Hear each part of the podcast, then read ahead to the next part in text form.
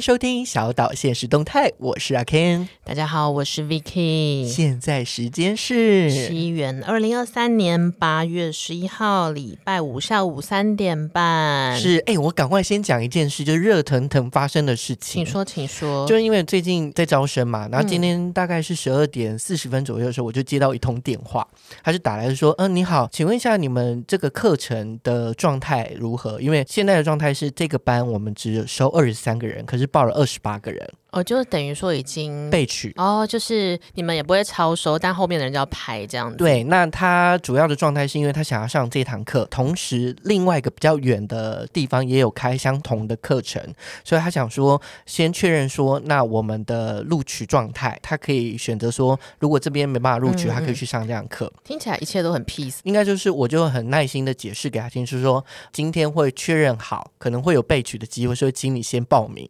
他当下就马上报。报名了，感觉是一个很就是很舒服的过程，就很需要，就是说我也想上课这样对，嗯、因为我就要问他的姓名，我才能回复他嘛跟他的电话，他就说呃，我报名好了，我的名字是什么？我序号是三十一号。哦，就你们这个班已经排到三十一号啊，那对我来说我也 OK，我知道你的序号，就、嗯、他，可是他冷不防的后面就讲了一句话，就是说 多冷不防，多冷不防，他就很 murmur 的那样就说，哦，你们这么抢手哦。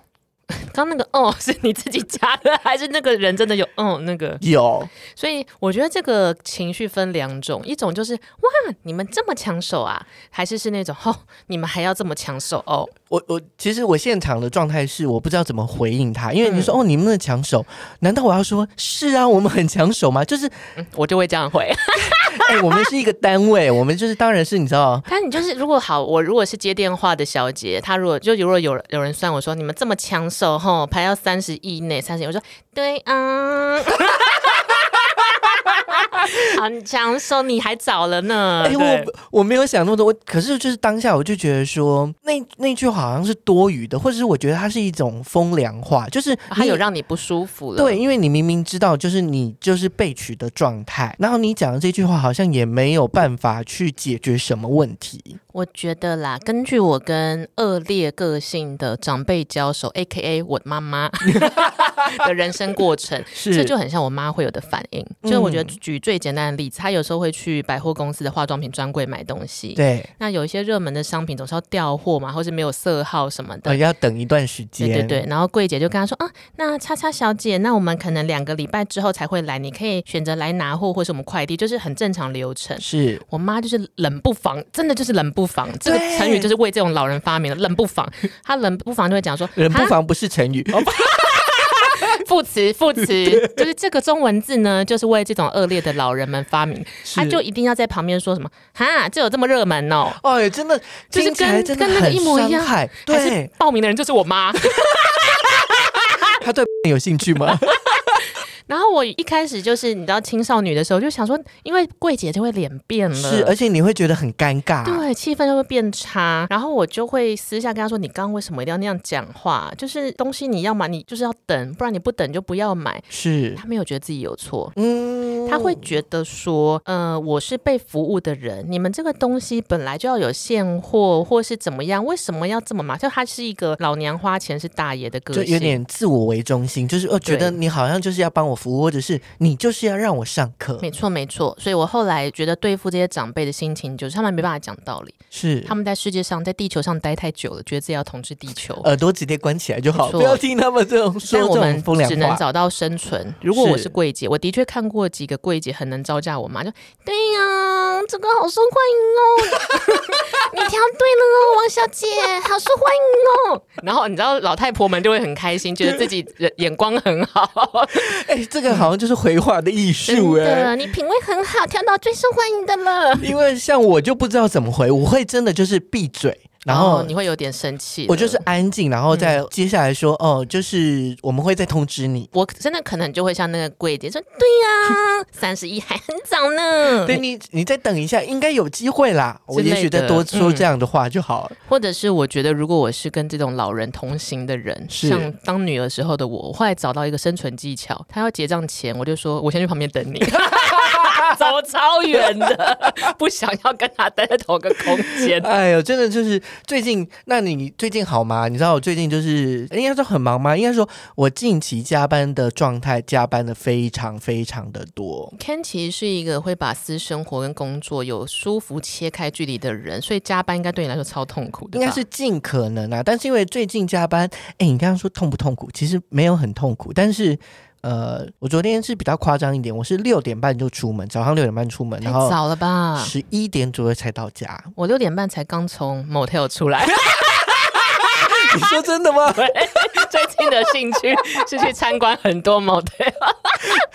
然后我是拼命的工作，然后就加班大概十几个小时，十六个小时，哦，太累了。所以我今天早上就突然落枕了，我说：“哎，脖子好痛啊！” oh、应该是昨天加班的原因。请问各位听众，如果你们有治疗落枕的好方法或好店家，赶快私讯可以跟他需要被拯救。有有，我有贴那个药膏，也有吃药，这样又比较好一点。然后我要讲说为什么会加班，因为现在大概八九月是我们工作，因为是训练嘛，训练我们头痛的时间，因为就是这个时候要开始规划明年整年度的、oh, 交接的那个年。度的就对，就年度计划啊，营运计划啊，那、嗯、加上我呃，我们两年有一次的评核评鉴，嗯，就在训练的评鉴上面，所以我们要更花脑力，然后跟整理所有的资料。我最讨厌评鉴了，但是评鉴真的有用，什么意思？对谁有用？就你刚刚不是说加班应该会很累吗？对啊。虽然我加班时间很，就是身体状态是比较辛苦的，嗯，可是我心里很满足。为什么？平时要做这么多阿杂的 paperwork？我真的是自主加班的，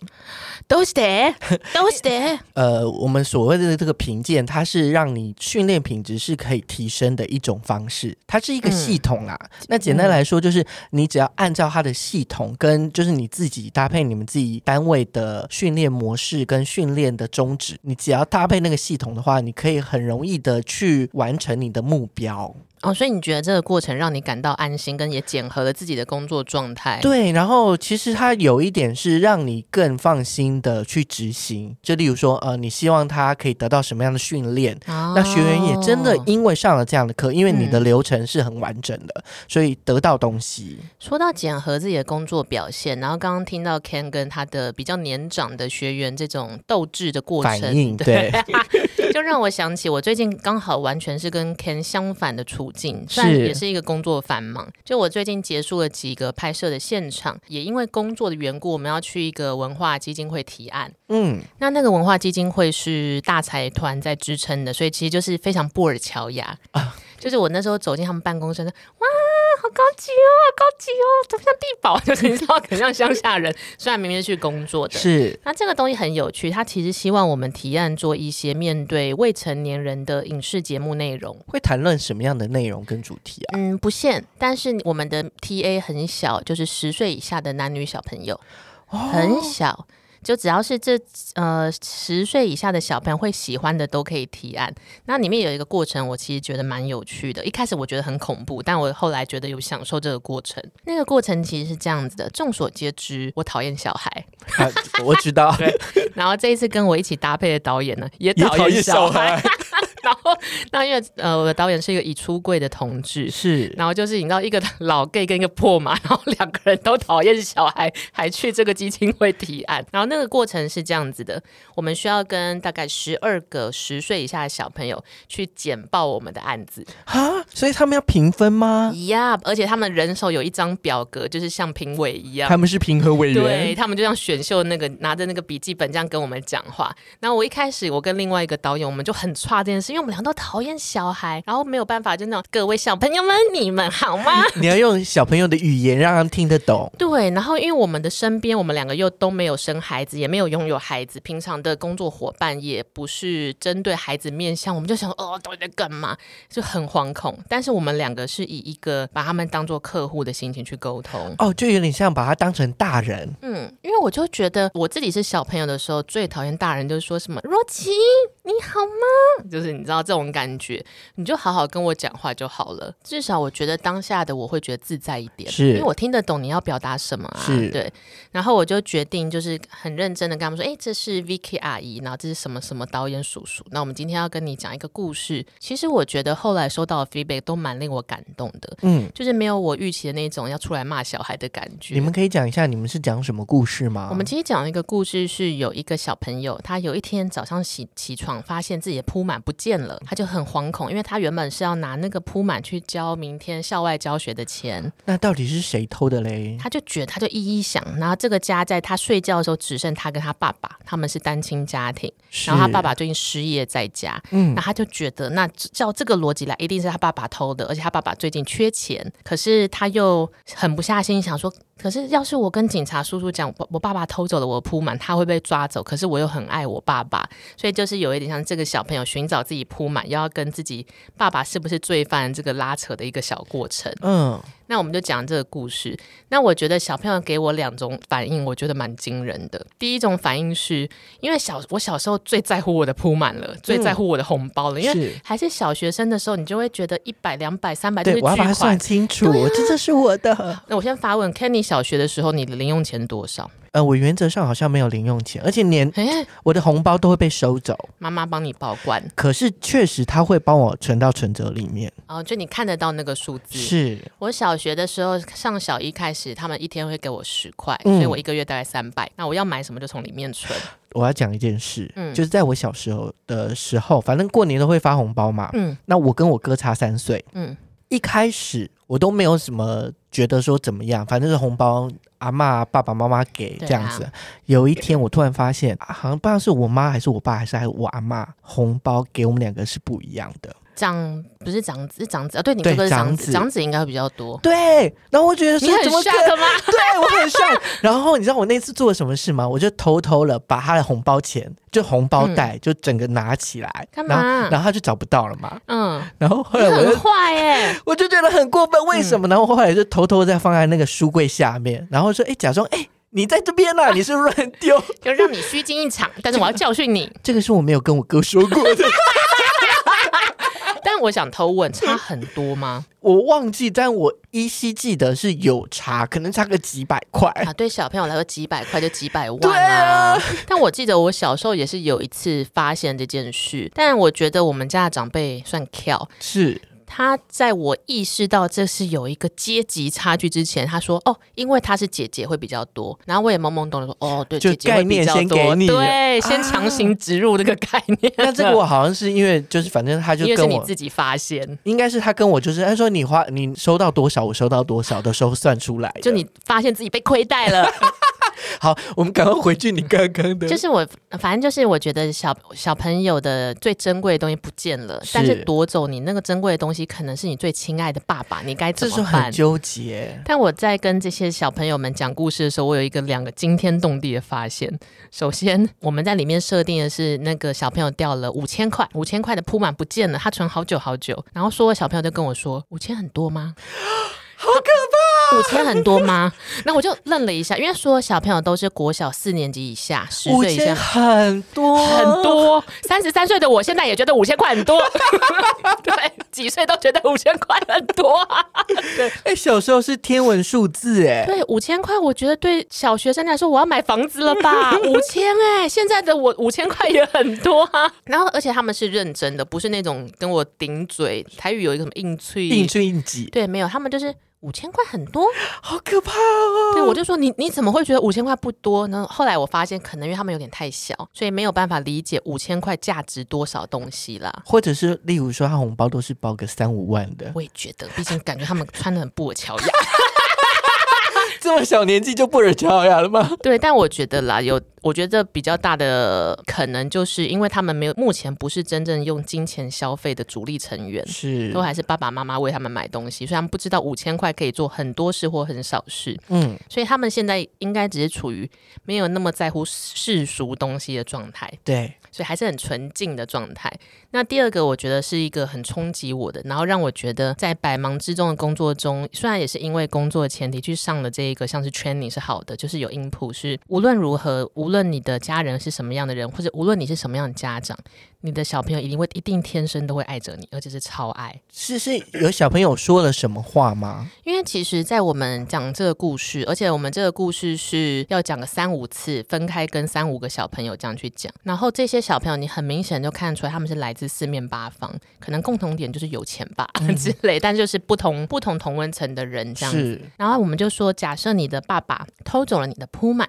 铺满里面有五千块，你一定会很生气吧？你要怎么样去纠举这件事啊？或者是你会原谅你爸爸吗？他们就愣住，然后都给我一个一模一样的反应。他说：“为什么要生气？”嗯、我说：“哎，那这样我改成好，他把你的宝可梦拿走了，你会不会很生气？”他说：“嗯，那就给爸爸。”我就说：“为为什么？那是你最宝贝的东西。”我觉得最 shock 的地方，他就是他的答案就是因为爸爸需要，然后我喜欢我爸爸，嗯、所以那我的好的东西我都给我爸爸，没有关系。哦、每一个小朋友都是这样讲啊，就是。我知道我那个东西很宝贝，我知道我很喜欢那个东西，可能是红包，可能是铺满，可能是玩具。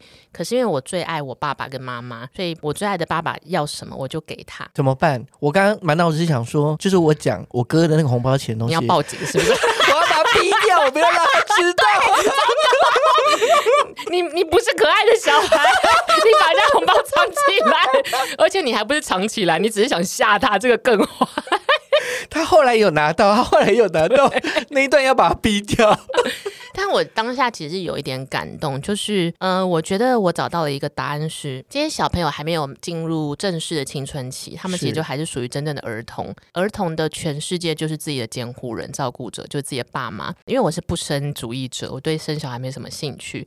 但我以前有看过一个，忘了是小说还是漫画或者剧集吧，它有一个台词是那个女主角说：“因为我没有朋友，我要自己生一个朋友。”然后我当下想说：“喜被公司啊小，为什么你要自己生朋友？”但我理解了，因为你生出来这个物种，这个朋友，他永远就会无条件的爱着你，在他有别的社会意识之前，就像这群小朋友，嗯，嗯，所以其实反过来，并不是我们挑选了什么样的儿女，是这些人是无条件的，你是什么样的人，他都会选你。这样听起来就觉得说，这一群小朋友是很纯净的，嗯，还很干净的状态哦。那我。我只是一直在想，说我有没有什么办法，就是让他们留下这个 pure 的这个心灵，可是同时又能接受长大之后这个社会。你可能看，呃，不管您是身边的朋友，或者是啊、呃、你的工作会遇到的人，嗯，他们的状态是什么？一一定没有像自己的家庭那么单纯或是圆满态。我自己的后来，我们有跟他们说明说，那可能这个故事里的小男生他是比较辛苦的，他为什么会那么在乎那个铺满序？要是没有钱可以交校外教学费的话，他不能去了之类的。我们有试着让他们理解。那我觉得小朋友们其实是在或是人们其实需要在大量体验人生经验的过程中，慢慢去面对更多的事。比如说，假设现在来三个学员都是疯老人，是，然后好，Ken 遇到的第一个就愣住，那你再遇到第二个，你就说，嗯，好的，那我们就。就冷静到第三个人就说，因为我们超抢手，就是会你会变成这种进程，哦，就是可以进化往前走啦。我觉得人生经验多了之后，无论是小朋友或是成年人，你渐渐的会遇到新的困境的时候，不会那么被卡住，嗯，又或者是你不会那么单一的思考，就是五千块，大家就是你死我亡，或者是他偷东西一定要把他报警，就是你可以开始思考，或许这个人有难处，或许我有别的选择方式，只要你多一点经验。可是因为多一点经验，大家不会有那么多时间去做这种成本，所以我其实后来发现了一个我做这一行的一个算是初衷吧。我没有那么多机会成本去体验那么多种人生经验，可是我可以透过看剧或者看电影或者看故事，能理解说那我遇到什么事情会有什么反应。谢谢你把它圆回来，因为我想说大概已经过了二十分钟了，好久好久哦。你看这这几个礼拜就是太精彩了，一直在讲一些生活琐事。好，我们今天要小岛追剧日，那今天要讲的主题呢，就是越看越饿的剧集《Hungry 的饿》是。然后在这边也提要一下，就是近期我的心心情的转折，大家应该知道，就是我们做节目的状态是。我们会一起先想好题目，我跟 Vicky 会先想好我们这个月要讲几个主题，那主题内容是讲什么，嗯嗯嗯，然后个别自己写 round down 出来。嗯，那那时候我们在聊小岛追剧日的时候，其实原本呢不只是讲美食，原本是在讲美食，再加上那个因为鬼月要来了嘛，所以要讲鬼故事，就是鬼剧。我忘了。不跟我说？但是因为当初就是你在讲说，哎、嗯，要讲鬼片的时候，嗯、我其实有点抗拒，虽然我就是勉强的答应。哎，你是不看鬼片的人对不对？完全不看。然后我原本预计就是，哎，就是因为我们礼拜三会出 rundown 出来，嗯、我原本说，礼拜三你写完之后，嗯、我就要开始去找一部片，心惊胆战后。对，就是最近大家有那个 Disney Plus 有一个恶鬼，啊、我听说很好看，听说很恐怖。嗯 哦、然后我原本想说啊，我要下定决心看了，因为礼拜五要录音。嗯、结果你你就让他们忘了，你就出来就说哦，是讲美食的。我说嗯，我收到了。提醒我的意思。好了，我们可以再给 Ken 一点心理建设。我们还是会做一集跟无形的兄弟剧集有关。真的假的吗？可能三个月之后吧。要先有，还是最后我们写有形的兄弟看脚头，无形的 Ken 做不到。好了，我们可以再慢慢试试看。对，所以，我们今天就是要讲越看越饿，其实就是有关于美食相关的剧集啦。我其实是超级热爱主题是美食的任何，包含故事，包含书，包含。照片就是，只要那个主题跟食物有关，我都会看得很尽兴。是啊，我们上次的小岛追剧日有讲到那个异世界的美食家吗？对，而且呃，异世界转身 whatever，大家 Google 得到，就是流浪什么美食家之类的。异世界网购美食技能还是什么？反正 Ken 就介绍给我之后，因为我其实对于转身系的漫画异性阑珊，因为我觉得套路逻辑都一样。对，但我有一天就异性阑珊把漫画 app 打开开始看，欲罢不能，好是不是很好？对，所以我后来就是我们在做这个主题，想说要介绍我们喜欢的美食剧集或是电影给大家的时候，就其实也蛮疗愈的。是，哎，那我想问一下 Vicky 啊，你平常在追剧啊，或者是在看电影的时候，你会吃什么零食吗？我自己呢，小时候会喜欢吃 Pocky 这种咔嚓咔嚓会有咔嚓咔嚓感的东西。嗯，但是因为年龄已经逐渐的增减，就是要即将迈入十九岁，你真敢说啊？我就在等这个 moment。而且你刚刚明明就说三十三岁，我想要侦测一下大家有没有认真听。好，就是开始代谢变差之后，我觉得不能再大肆吃淀粉类。是，可是你知道嘴巴就会很馋。对，我就开始吃那个低盐海苔。你说韩国的吗？还是台湾的？韩国的那种哦，因为台湾的它其实酱油味很重，所以它还是有卡路里。所以我后来发现有那种烤过的盐烤海苔，是，然后就感觉卡路里很低，然后它也会咔嚓咔嚓。然后你又有吃东西，你就会觉得嘴巴被被满足到了。哎，你可以吃北海鳕鱼香丝，因为它蛋白质非常的高。鳕鱼香丝的成分是什么？就是蛋白质啊，就是鱼啊。哦哦，那就是鱼。对啊，可是它不没有什么酱油调味什么的，没好像没有。而且我我之前忘记哪个 YouTuber 还是关于健康饮食的 YouTuber，他说如果真的要吃零食的话，它的成分蛋白质成分比较高，比较干净。对，但我可能现在三个月内没有办法做。这件事的原因是因为他要嚼，不是吗？啊，对，就感觉脸肌就会变发达。哦，好啦，你爱美没法得啦。但我那天跟那个基金会小朋友开了这个爱美的玩笑，我至今不知道是好是坏。各位想听吗？你说，你说，我强制讲。然后反正就是因为我我们是去那个 training 两天，是，然后第二天有几个小朋友有再来，然后因为小朋友会来参加的小朋友其实表达能力都很好，也不太怕生。他就说：“Vicky，早安。”我说：“哦，你早。”他说：“你昨天看起来脸比较瘦，哎，是小女生。”嗯，但他是友善的语气啦，不是那 不是不是这么激动，对，就是公主的语气。好，我换一个，他说：“Vicky，早，就是哎，你昨天脸比较瘦，哎，就是可爱可爱这样。”是。那我觉得通常好，如果是 Ken，你会有什么反应？我说：“谢谢你。”然后就开始攀谈，对不对？对。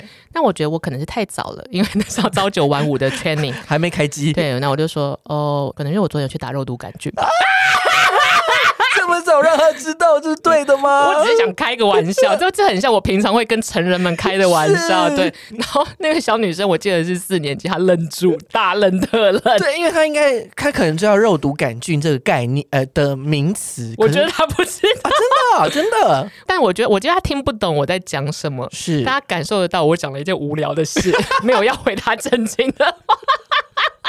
因为他大愣特愣，然后他妈妈在旁边，他妈妈说：“啊哈哈，好幽默。”然后把他把他带离现场。他妈妈好棒哦，就是妈妈在原场，可是妈妈很明显的想要让他跟我保持距离。他妈妈好棒，我好爱他妈妈，笑到不行。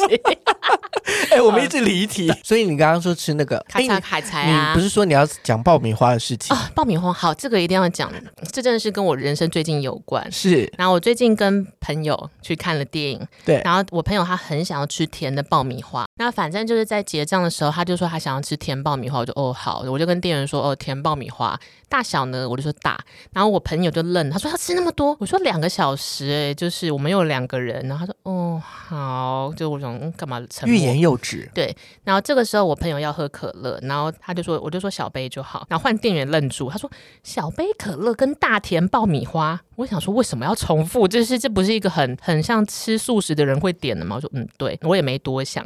结果后来我们拿到那个餐的时候，我理解店员为什么愣住。那个爆米花大到我觉得可以吃三个月，就是你要双手环抱住，好多。然后我想说，是怎么样？因为我可能睽违十几年没有在电影院买过吃吃的了。然后那个可乐，小可乐，我以为的小可乐应该了不起有五百 ml 吧，就是跟外面罐装一样。那个小可乐很像。大概十年前，那个麦当劳有出那种儿童小的，两百梦一百梦对对，小到不行。然后我们有一个没有人会点的超小可乐，跟没有人在点的大爆米花。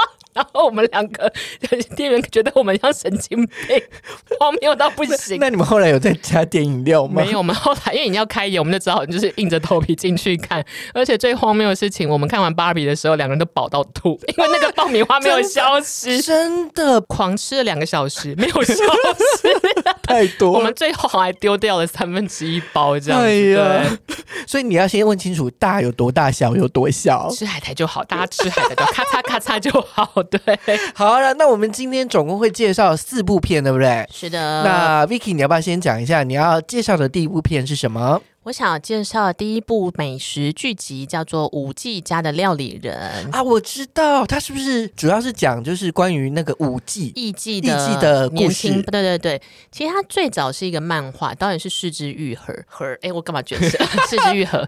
反正其实他我很喜欢看美食漫画，他也是我在漫画的 App 里面找到。他讲的是两个女生从乡下然后到京都要成为艺伎，但只有一个被选上，另外一个比较不跳。那不跳那个小女生，她最后还是留。留在那个艺妓的屋子里面，他就变成他们的像是主厨吧，家事家事的代表这样，他会一直做很多好吃的家常菜给这些见习的艺妓里面，那边就很像女生宿舍的概念。哦、见习生，对对对。然后我觉得他的有趣的地方是，你就可以想象成他们像是舞技学校的见习生。这个孩子虽然不能当做不能成为好的舞技，可是他有他是负责支持这些舞技心灵的人，透过这些家常美食。那如果要用一句话来解释舞技家的料理人，我会就是说，吃的是回忆跟努力。就比如说，好，就是正在要成为正式艺妓的这一个女生，她一定会遇到一些挫折。遇到挫折的时候，她就很想吃她家乡的东西。就她还没有开口，然后她的这个算是青梅的伙伴，后来变成他们这个舞伎屋子的主厨。嗯，你就想看，如果是两个来自彰化一起打拼的女生。你的朋友会在你还没有开口之前就端上热腾腾的肉丸给你啊！那那个东西是支持你成为明天继续做艺伎工作的人，一个很暖心的动力啊！终于有人懂我了，就一个小小的食物，或是一个小小的你递过来这个食物的那个感觉。而且我觉得舞伎家的料理人很有趣的事情，他的那个剧集的动线故事的内容就是成为实习舞伎的每一天，实习艺伎的每一天，所以遇到的事情也不复杂，就是练习很辛苦，第一次遇到客人要表演也。很紧张，又或者是跟别的艺伎，或是跟艺伎的妈妈桑，我妈怎么相处，就是很容易想象的故事。但我觉得最有一个让人家很感动的点，就是它里面出现的菜或料也都很家常，法国吐司。浓汤或者是饭团，就是那种家里的味道。我最近看了一个美食杂志，他就写说，小吃或是家常菜，其实吃的不是料理或是美味，他吃的其实就是回忆。嗯、那个东西跟你的连接是什么？是因为如果要这样讲的话，五 G 家的料理人要很高级，或是要很喜欢，那这个故事里面应该每一餐都是龙虾、鲍鱼或什么。我就看这些贵客给这么漂亮的五 G 吃什么。可是五 G 家料理人，我觉得最 charming 的地方是，他的 focus 不是在。舞技或是艺伎的生活有多稀花，而是是什么样 support 这些人继续做这些表演工作？那 support 他们做的这些表演工作的动力，就来自于关于回忆中的美食。这个美食的概念有点像是支持的力量，在每一个时刻去拥抱你，然后这个你，你吃的东西，它是跟你的回忆、跟你的故乡或是你的感知有连结的，然后那个温暖可以让你继续往每一天去推进去走。好，那你讲的是美食的部分，你可以介绍一下，因为其实也有人推荐给我，嗯，呃，看这部片，嗯，那只是我还我还没看过这这部剧，Netflix 上是不是有？是的，它在 Netflix 上有播，而且我觉得除了看美食、跟看艺伎、跟看知名导演的手法以外，有一个更大优点是，你可以从里面看到很多京都的风情哦。哎，好，我因为我刚刚讲说你要给我一个那个让我觉得热点，对这样对，就是京都风情。他你拍完之后，你就想说机票什么时候开卖啊？真的，哎，京都真的很美，哎，那这样我我有兴趣了，而且就会觉得说你会找到别的不同面向，不是只用观光手册上来看这些舞伎，因为你更了解就是这个表演是为什么，那些人心情是为什么，为什么不要对他们拍照，然后你再去吃那边的东西，哇，你就是女明星。我觉得我有动力可以看一下了。好，这集结束了。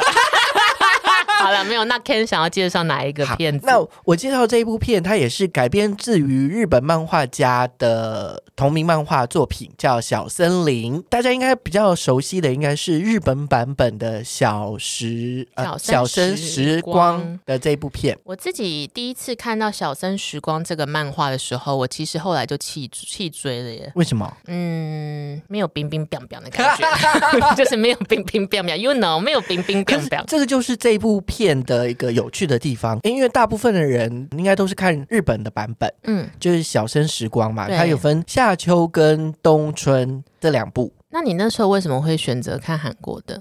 我也是无意中看到，然后看到之后就喜欢，加上因为他的那个女主角是金泰梨，嗯，所以大部分的人应该对她的长相都有印象。对对对，很讨喜。所以就是那时候就看下去，因为我没有完完整整的看日本版本的，嗯，我大概看了一下，我还是比较喜欢韩国的版本。那你觉得韩国的版本最吸引的地方，或是用一句话来解释《小森林》这个剧集，你会怎么介绍它？好，我用一句话来形容。它就是有主角光环的，来去乡下住一年，是一年啊？对哦，因为我很喜欢来去乡下住一晚这个节目，是，所以就是你看完之后会让你觉得在那边 long stay 真好。它是一年的状态啦，那那当然，我可能简单介绍一下这个故事。嗯、这个故事是会员这个人，就是金泰梨所饰演的。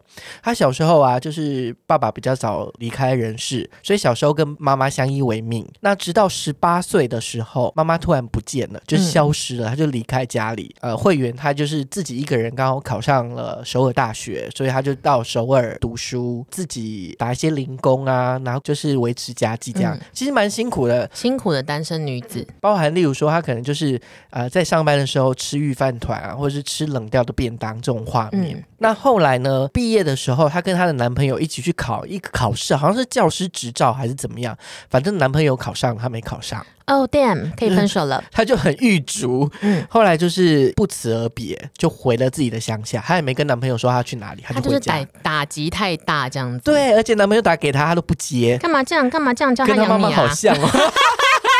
哎，真的 好，你就是他回到了家乡的这一年间发生的事情，其实比较多的内容就是凭借着自己的记忆跟这片土地的样子，因为乡下嘛，嗯、然后做一些美食。哦，对啊，里面还有一个，所以他本身是会做菜的人，还或者是他看妈妈做菜哦，就是等于说他开始要用自己回忆的方式去疗愈了自己。是，那里面还有其他角色，例如说他有乡下有两个好朋友，一个好朋友叫在和，这个在和呢也是在大公司工作之后，他觉得公司的文化他觉得很不满，所以他就回家务农，嗯、就自己种苹果，然后务农这样子。哦，所以这三个青梅竹马都因缘际会回到了自己的家乡。对，那另外一个。女生她叫恩淑，那她就是原本就在家乡工作，呃，大概就是这一年春夏秋冬，嗯，春的这个五季里面，嗯，他们就是煮了哪些菜？嗯，我看过原版的小生时光，是。他煮的菜就是很 pure 那种，好像比如说把番茄切块，撒一些明和佐料都可以吃这种。是，那我我有列举出来了，嗯、那我们就一起聊一下。啊、总共有十一道菜，有大白菜汤饭，因为是韩国版的嘛，嗯、所以它就要更贴近韩国的感觉。哦、大白菜汤饭听起来怎么那么简单？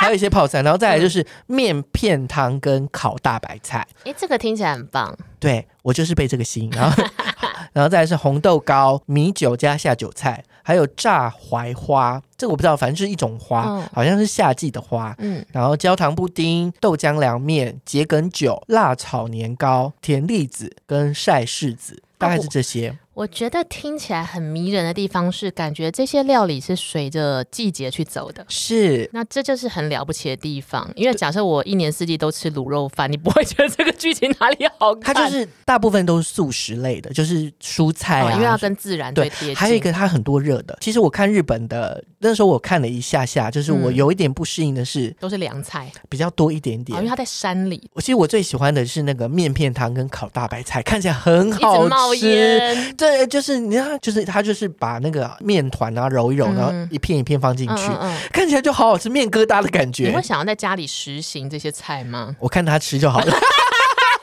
然后再来一个就是他们的喝酒文化好像还蛮盛行的，因为里面就有两个，嗯、一个是自己煮米酒，然后一个是桔梗酒，嗯、就是他们在有一天的晚上，然后他们可以蒙拿吧，就是去。摸就是捞贝，对对，晚上对，然后要做下酒菜，嗯，然后他们就是三个人，就是在一个大石头边一起喝酒，然后一起看天上的星星，这是我觉得很青春的感觉。也许是现在，或者是成年之后，越来越少，或者是越来越难，可以跟这样的真的很好的朋友，一个晚上，然后到一个地方一起放空。对，像像最近我有一个朋友，他就是他们就一起去。海参馆，哦哦，去过夜吗？对，那很好玩哎，我很爱。那个感觉就类似这种感觉，是呃，我们可以一起在一个环境里面，然后一起聊天，然后一起无所事事，对，就一起谈心，然后一起就是有点像，呃，我们就是腻在一起的那个感觉。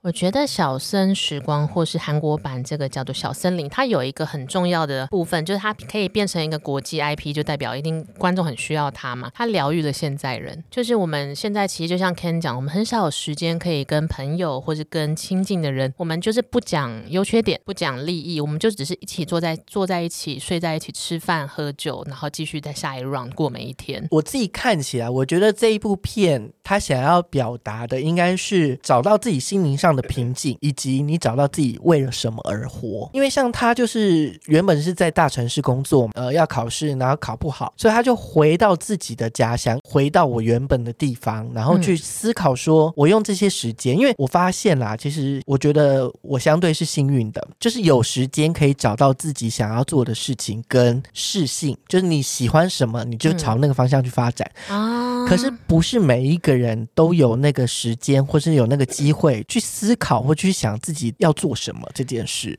我最近也有这一些反省，哎，就像 Ken 讲的，就是包含 Ken 也包含我，我们其实都是幸运的，我们是有机会跟有时间跟有可能性去思考自己想要什么，然后慢慢朝着那个目标去走。那我以前就会很阿爸觉得说，你看我都有时间可以去想、去决定，为什么谁谁谁不行，猜他不行，因为他偷懒或是他怎么样。但其实过了这几年，就会发现，或许那个人没有要偷懒，或者或许那个人没有什么都没在想，而是他就是目前的状况比较没有那么有余裕。然后每个人都有各自的时区，所以其实就像小生时光的女主角，现在在大城市里，然后迈向职涯，可能不是她的专属时区。你先回到你舒服平静的地方，好好过一段时间，再回来也不是不可。它里面就是第二个春天的时候，她有再回首尔，可是回了首尔之后，她又回到了她的乡下，她觉得这边才是她的归属。对。好，我觉得可以，呃，随着这个找到自己，透过美食的脉络，让我想到另外一个剧集，我也非常喜欢。它是一个日剧，然后它其实在 KKTV 上有播，叫做《孤独的美食家》，是五五郎，没错，五郎应该已经拍到第十季了吧？十一季吧？哦，十一季了吗？好像说今年要要看要不要继续出，还是说五郎有没有办法当主角？毕竟五郎老了。那我其实一开始的时候完全不理解这个东西在干嘛。于漫画跟于就是影视剧集之后，我就想，哈，这种东西可以变成一个文本。其实他的故事非常简单，就是五郎是一个上班族，就是很像日本那种企业战士，会拿着公事包还有西装到处跑来跑去。那他的工作需要到日本的各大城市出差，甚至有时候不是各大，就小都市也都有。就是他在日本一直移动，那他就是一个人去出差，中间就要吃饭嘛。是五郎就会随便找一家店坐下来吃饭。饭，立刻马上我饿了我就要吃。对，并不是说什么今天是红酒，或是今天是什么烤鸡，没有，是没有主题哦。就是五郎，就是就像一个爸爸，或是你一个老公或一个先生，他就是去哪边出差，然后在路上看到什么，然后他点了什么，就这样。然后五郎也不太会跟其他人交流，所以那个漫画里面没有什么对话框。对，而且那个其实他好像不太喝酒，呃，人家会把酒递给他要给他喝，嗯、他说我不喝。没错没错，而且五郎也真的本身也不太开口，所以你包含看那个孤独的美食家剧集的时候，男主角不太讲话，对，他就是拼命吃，而且吃的很开心。对，然后所以没有脉络，然后其实就有点像是我可以跟随五郎的角度去看日本大小城市的大小店里面有什么庶民美食吗？这种感觉。然后五郎在吃东西的时候，首先我觉得吸引我是有几点，看起来好好吃哦。对，然后他都会把它吃完。第二点就是那些东西太太庶民了，庶民到你没有想到哦，日本有这个，不是寿司，也不是什么拉面，不是你原本想得到的东西，就应有尽有啦，什么都有。然后五郎会一直有一些旁白 murmur，就有一些那些 我要吃这个吗？哇，这个这么多，我怎么选啊？对，或者隔壁桌的那个谁谁谁看起来点了好多啊，再加一个，再加一个。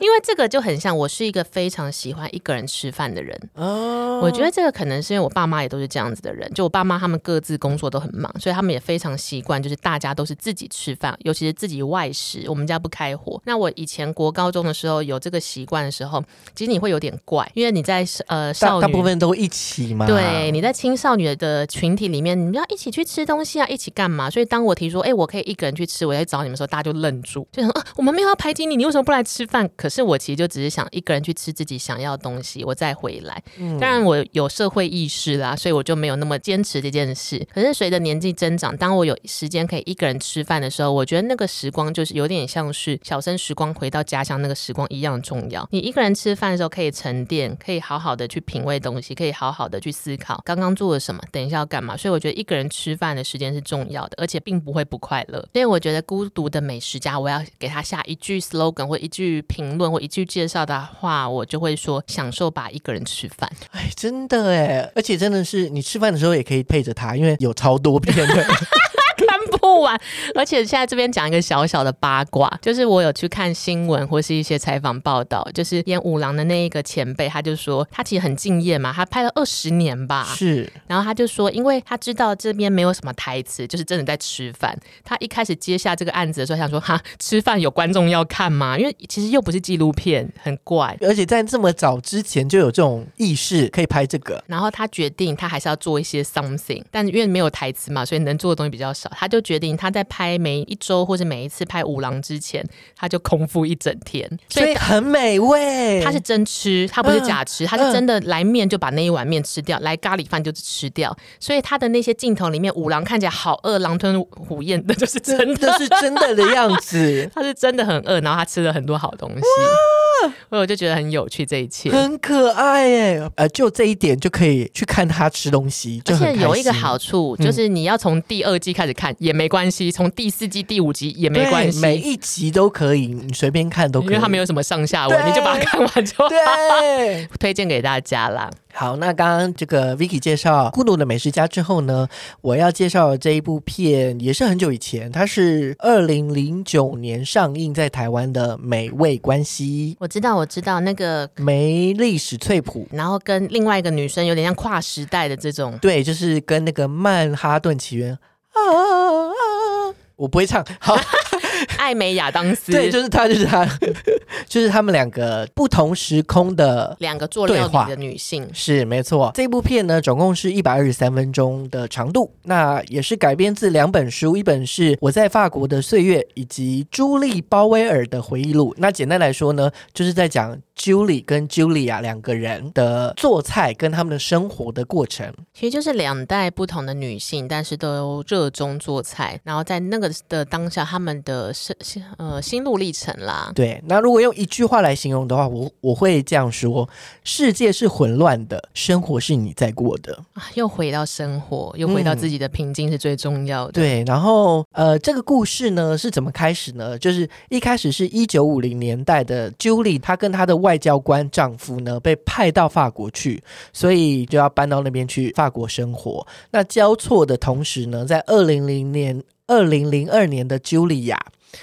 她就是很局促的在搬家，然后他搬进美国的皇后区的一个小房子，就是他是交错的嘛，所以他们是同时间要重新适应一段他的生活的状态的一个过程。我觉得这个其实很有趣的地方，因为我记得我是蛮小的时候看了这一部片，嗯，然后我后来小时候没有想那么多，但觉得有趣的地方就是去了法国的那个太太，好像也不是每一刻都开心，对，然后在美国工作的那个小姐，原来有这么多难处，对于嗯那时候还是小女孩的我，觉得打击嘛或冲击很大，对，但他们两个角色跟个性又完全不一样，没错，是完全不一样的人。Julie 就是很比较热情，然后她真的很就短长哎那个，因为我后来就查了一下，就是 Julie 的本人，嗯，她好像一百八十八公分，对对对，她就是一个汉操很好的太太。对，那美丽史翠普真的演的很好，就是整个很大只哎，听说她就是增胖了七公斤，跟每次都穿十公分的高跟鞋在拍戏，然后你就觉得那个身形要宰鸡或杀猪好像非常合理，难怪他可以做大菜，就很可爱，就而且我觉得他的声音真的很有魅力，就是他他在里面的讲话的方式，这个声音就很像大个儿的声音。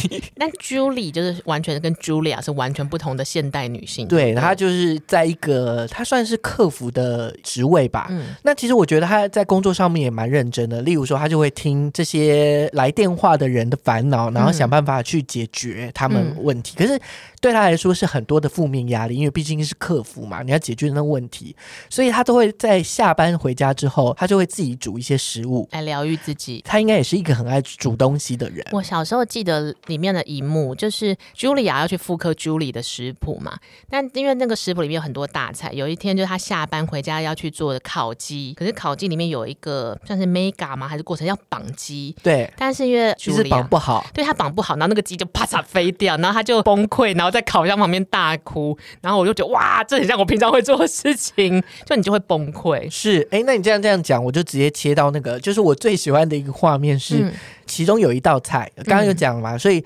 Julia 她要复制 Julie 的这个，她的总共是五百二十四道菜，嗯、可是要在一年三百六十五天里面做完，好硬哦，不可能的任务，所以一天至少要做一到两道菜哦，而且那些菜都不是小菜耶，然后还要把这些东西写在部落格上，我就觉得很厉害，这个是一个不可能的任务。嗯、然后就其中有一个就是他要把活的龙虾煮熟，嗯，所以他先把它杀死，不能直接把活的虾放到水里汆烫。有有，他有说这样。可是如果说你觉得不人道的话，你就是要把它先杀死，不然它就是会滚，就慢慢煮熟这种感觉。Julia 应该要来快炒店看一看。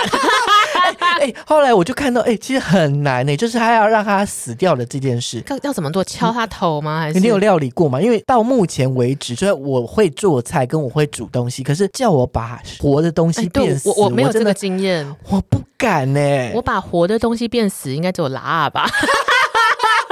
真的耶！因为有时候你看料理节目，他们会直接活杀鳗鱼，对，就那个把头直接砍掉，或者把头钉住钉子。我说 Oh my God，会下地狱。对，所以他也很不敢。然后后来就是真的是没办法，因为他都要一定要产出嘛，嗯、所以他就真的做。就那一幕，我觉得真的很亮眼，尤其就是那个女孩子 Amy，也就是 Julia 的那个感觉就非常的亮眼。嗯、我现在想想，如果下定一个决心，比如说你一年要看五百本书，那五百本书是某个。文豪挑的，就像 Julia 一样，你要一年要做五百多道菜是。知名女性主厨做的，那其实都给现在自己找到勇气的一个仪式。可是其实也是一种压力啦，因为其实故事的后面就是转折嘛，转折大概就是 Julia，、嗯、例如说 Julia 她就是有东西永远做不好，像肉冻啊，她就是没办法、啊，对她做一做就失败，然后失败，然后或者是后来呃有记者要来采访她，她觉得说哦我要红了，嗯，然后她就很认真的做，然后当然中间也就是例如说做一做坏掉了，还要重做，嗯，结果后来因为下大雨，所以。他就不来了哦，天，他就很失望。嗯、我自己可能不认识他了，但我觉得 Julia 应该是图像的人格的人。怎么说？怎么说？因为他就很认真的，他完成他的每一道菜，就是他在认真的时候，他的旁边是谁他都不管。所以她的老公其实蛮可怜的，嗯、就是好忽略了。对，然后后来他们两个就吵架。那吵架之后，当然后来和好了。到后面。Julie 跟记者说，他对于 Julia 有点反感，就是他们交织在一起了。Julie 是不是死掉的？是活的。对对对，我记得他是那时候是活的。对，就在最后一段的时候，嗯、他那个老太太其实不喜欢他这样子。对，然后、他为什么会不喜欢他？我已经忘了。其实没有认真的交代，但是就是有这一段。可是对于 Julia 来说，他就是一个挫折，因为我敬重你，所以我把这五百二十四道菜我想要做完。嗯，结果你告诉我你讨厌我。对，我记得好像没有答案。对，就。像例如说，这就是他们的挫折。那像 Julie 的挫折呢，就是在一九五零年代那个时候，厨师几乎都是男的。那那时候他就是为了找自己的兴趣，然后他就进去了蓝带里面学习，嗯，然后被人家看不起啊。然后我最喜欢的一幕就是这个 Julie 其实很好胜，里面有一幕就是要切那个洋葱，嗯，可是他就不会切，就切的很慢。老师就有教他说，你要这样切才对。嗯，他就很生气，他回家就是切一大整桌的 去练习啊，对，一大整桌的洋葱，所以后来他就是第一名，就是好胜心跨越了性别，对，就例如说这这样的部分啊，或者是说她的老公不被重用了，所以要派到其他地方，嗯，像是后来他们写书嘛，然后书的分配不均的问题啊，出版社不赏赐啊，都会碰到这种各种的问题，他们就是要想办法去解决，或者是往前走，嗯，这个其实就是在。在做料理，或者是学习料理，或者是复刻料理的过程，两代女性都找到了面对自己的方式。对，那这部片对我来说，可能也是最近的一个呃一些状态吧，就是所以我才介绍这部片。第一个，我会觉得说，如果要让自己有发光的时刻，通常呢是需要有很多伤痕，然后很多磨练跟困难的过程。嗯。再来就是有说有机会，要这样讲，有尝试有机会，有尝试有说，就是你要说出来，因为你如果不说出来，嗯、你就是永远没有办法解决。然后大家也不知道你真正的需求跟渴望是什么。因为例如说，Julie 在就是蓝带要考试，就是里面的女职员一直不让她去考试，嗯，可是后来她就是跟别人讲，嗯、然后别人就帮她出主意，后来就让她考完试这样子。就如果你有想真的很想要的东西，你一定要告诉大家，大家就会一起努力。的跟着你帮忙解决。对，那像 Julia 也是啊，就是因为后来夫妻吵架嘛，嗯，然后就透过写部落格说，哦，老公真的很好，那怎么怎么怎么之类的，然后写一写之后，老公真的看到了，后来他们才和好。诶，就是你没讲，你永远不会有机会去找到和解或者找到办法去解决。可是你讲了，至少例如说，呃，身边的人也许给你有一些想法跟意见，嗯，你是可以转换的。对，然后再来就是，我觉得这一部片对我来说，美食虽然是一种疗愈的感觉，可是对我来说，这是一种当你有一个目标前进的时候，你不要放弃它，你就找到那目标，然后就往前走。我觉得坚持自己的人生是一件不容易的事情。那这个也就是为什么美食需要存在，因为你需要一点鼓励，需要点勇气，需要点疗愈的时候，食物是可以无条件支撑你的，无论是哪一种食物。虽然我今天那个讲美食应该讲疗愈，可是我可能有一点歪的。嗯、可是我的方向概念会比较像是，我觉得每一个人人都要找到自己的适性的状态，就是你要想办法、啊、找到状态是最重要的。你要找到你自己的方向跟你那个状态之后，就你。往前走的时候，你不会焦虑，跟不会紧张，因为你有一个方向，你可以往前走。就如果你是寿司味，你就不一定要强迫自己变成麻辣锅味嘛，你就是寿司味，你就好好的养护自己的寿司味就好。对啊，你可以吃很多寿司啊！你看全台的就有多少日日本料理店，库拉苏西，好像你不知道。好了，希望今天的二零二三小岛追剧大分享，让你又饿又爱。好，那今天节目希望大家会喜欢，我们下次再见喽，拜拜！海苔多吃一点，拜拜。